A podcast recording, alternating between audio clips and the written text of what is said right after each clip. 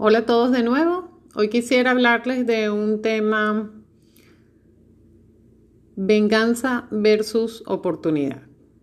Como siempre, para todo necesitamos ver, escuchar, sentir como energía. Y si podemos buscar lo consciente dentro de esas energías y en nuestra propia fuente, y es la idea de concretar certeza dentro de nuestra esfera de conciencia por nuestros mismos pensamientos programados como máquinas, en énfasis haciendo exaltar el, nuestro ego, con la esfera de conciencia mirando hacia afuera en todos sus puntos, la venganza puede ser una aplicación que se ve inmiscuida en todo aquello que está afuera sin implicarnos nosotros en lo que podemos o dejamos de hacer en arquetipos que contaminan una esencia instintiva innata de defensa. El sistema cabal se siente, por ejemplo, amenazado por aquellos que osan ir más allá de su ilusión y procura una confusión y enredo desvirtuado en la Matrix y tantas estrategias donde la raíz es una venganza de algo inexistente, pues se obtiene lo que se es. Si somos seres que despreciamos por despreciar o por venganza, pues es porque somos seres despreciables en nuestro interior. Si usted es un usurero, pues no espere devoción más que de otro igual, pero no por eso deja de ser usurero. El que gusta de la venganza crea realidades donde exista la venganza y luego se cubre con mentiras y el común victimismo. Un animal puede actuar en defensa y no por eso estar buscando venganza planificada, que es lo que estamos sometidos bajo un sistema disfrazado de samaritano proteccionista de animales en cautiverio, pero que exalta nuestras peores emociones. Un ser salvaje se está asegurando una protección por un daño o señal previo que lo alerta en todo sentido a la atención plena pero eso no necesariamente es venganza en instinto de supervivencia. La venganza está asociada a la muerte del amor. Si el malestar producido por aquello que supuestamente nos hicieron se presenta en sujetos totalmente inconscientes, esa llamada protección es en realidad los deseos de venganza, asumiendo en su emocional inferior un sentimiento de mejoría en su condición de herido, al otro recibir de usted o de alguien más lo similar. Una lección que nos sentimos con autoridad de proferir sin tomar en cuenta que estamos usando una energía que en principio nos perjudica por su calidad de miseria. Por lo tanto, somos la miseria igual. La protección quedaría así omitida como prioridad, pues el objetivo se desvirtúa en deseos egoicos. La única lección posible tiene que venir del humano o virya que yace dormido y que a veces debemos o no queremos alimentar más. Por eso siempre como norma deberíamos tener presente que tomar decisiones en estados exaltados del ego como son la euforia o la ira no es recomendable concluir a priori. De esta manera no se necesita de una gran esfera de conciencia expandida para aunque sea darle una justa interpretación a las cosas o no dejarnos llevar por los momentos alterados que son instantes de confusión y fuerte presión instintiva que no razona y comete errores graves sin probabilidad de que salga ileso, aunque consiga su cometido. Y que siendo sinceros no garantiza que el otro u otros de los que se recibe lo que sea que nos hizo sentir heridos van a ser conscientes y hacer los cambios que en todo caso sería lo justo para que no se repita no solo con uno, sino con nadie más. Por esto y por otras tantas cosas no se puede comprar conciencia, no se puede mostrar lo que no se quiere ver, no se puede transferir una experiencia en su totalidad. Es por eso que de nada nos sirve lo que nos ocurre si no lo transmutamos apartando desechos del trigo que siempre es la belleza encontrada aún en lo más inhóspito que el inmediato sentir nos abraza. Por ejemplo, puede que usted no lo vea en su inmediata acción dentro de, su entorno más cercano, pero toda la violencia que sucede a través de los de las autoridades como son los policías o guardias nacionales. Creemos y nos sentimos a gusto cuando se hace justicia sobre algunos de estos sujetos que de por sí de entrada no están pensando, sino acatando unas órdenes. Por lo tanto, el sujeto como tal es una simple marioneta que está haciendo, que es descartable. Y por lo tanto, aparentemente existe una justicia cuando este, la violencia ha sido entonces demandada por el pueblo y este ha sido ajusticiado, esa apariencia nos hace creer que estamos haciendo lo correcto y tenemos una sensación y un sentimiento de venganza interior que nos hace sentir bien. Cuando en realidad estamos alimentando algo que no solo es falso, y, si puede usted reflexionarlo, es sencillamente llegar a una conclusión general que sea poco subjetiva, donde se comprenda que la justicia es falsa, puesto que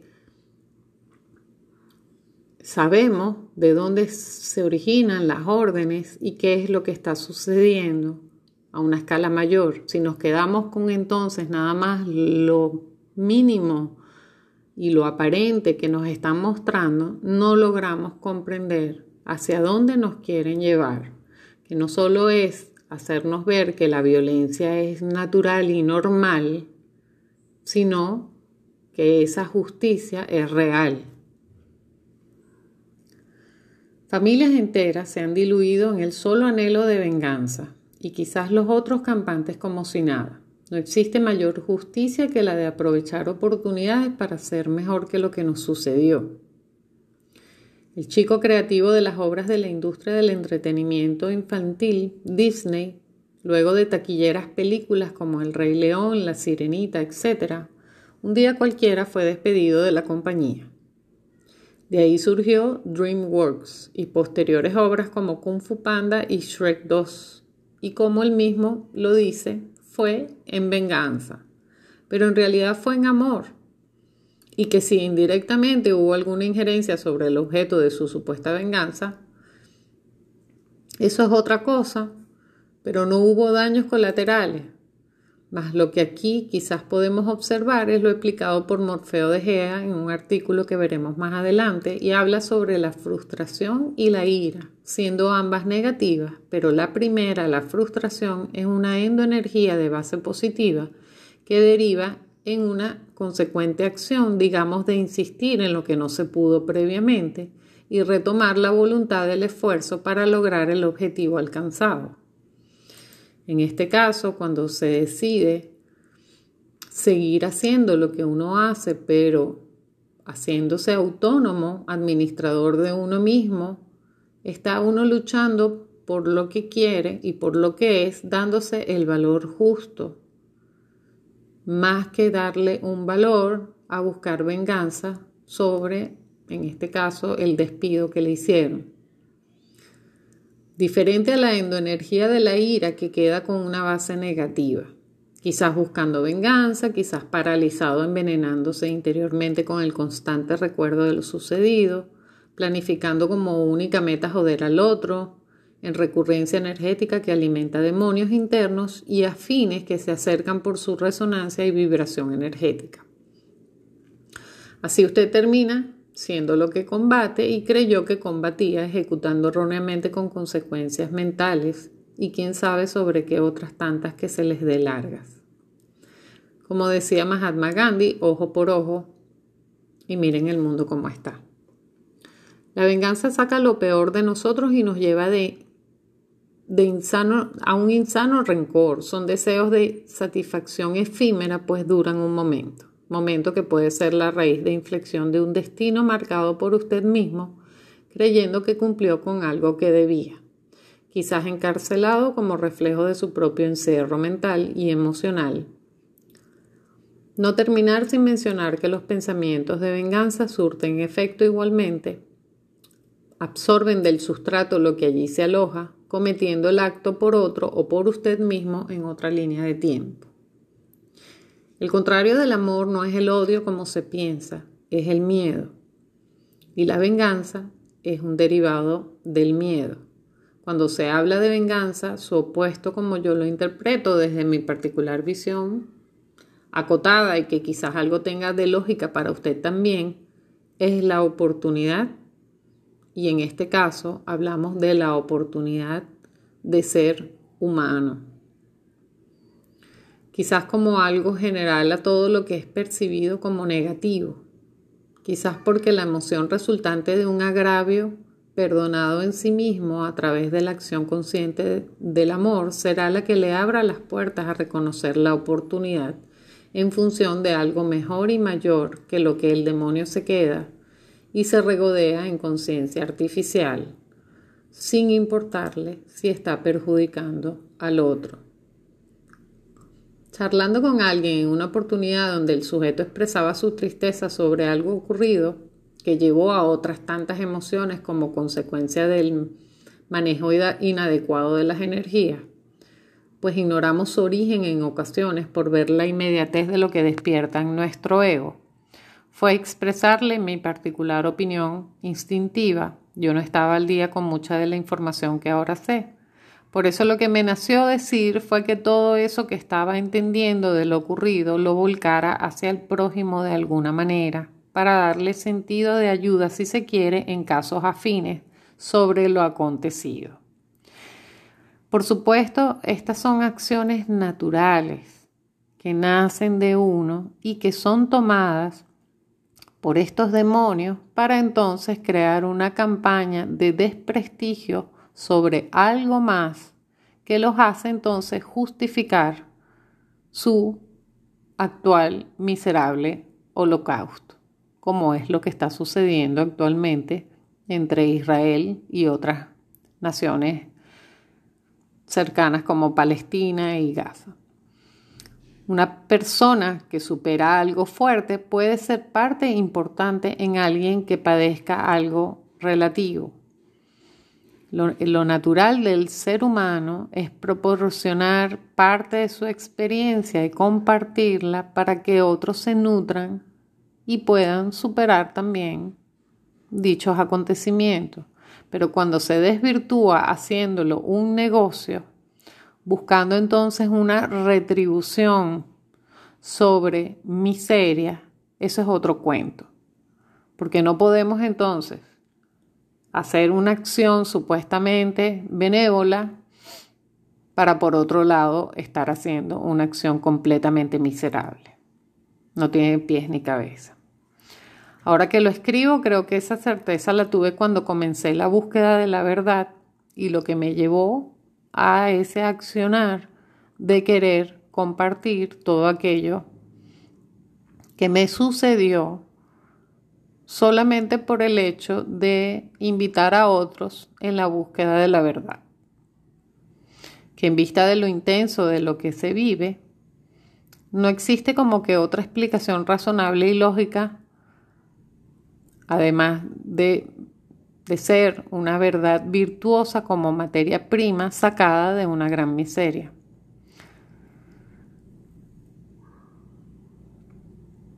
El pasú poco y desvirtuado valor tiene sobre sí mismo y, sus anhelos a ser cumplidos dentro de un propósito común cuando se le da relevancia a energías inferiores. Cuando descubrimos mentiras de las New Age, puede que entre en una furia como me pasó a mí. Luego comprendí que ese paso por allí era necesario para salir del negativo y era, de acuerdo a mi esfera de conciencia, donde debía estar pero no necesariamente esa es toda la verdad. Así, dándole con mi mismo accionar como encontradora una relevancia y justa energía a lo, a lo acontecido, que para ser sinceros hacia todo lo que es el pasado, en vez de buscar venganza o en vez de buscar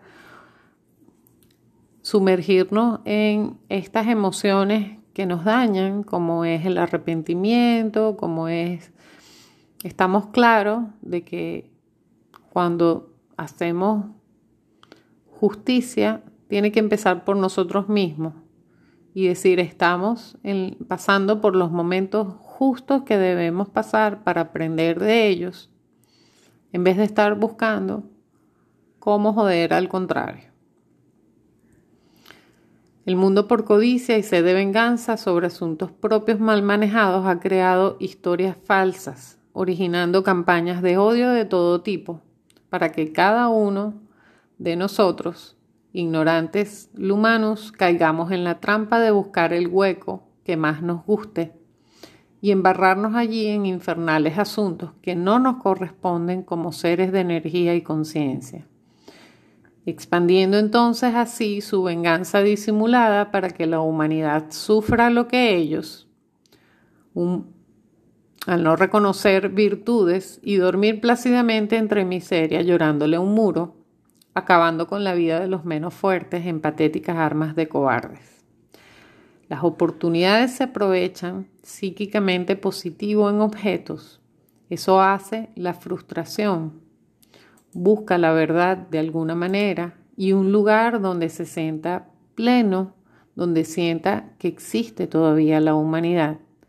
No se rinde, la ira señala sujetos y se rinde y desaparece de un objeto en el cual sigue creyendo a medias, pues le atribuye la totalidad a sujetos sin comprender.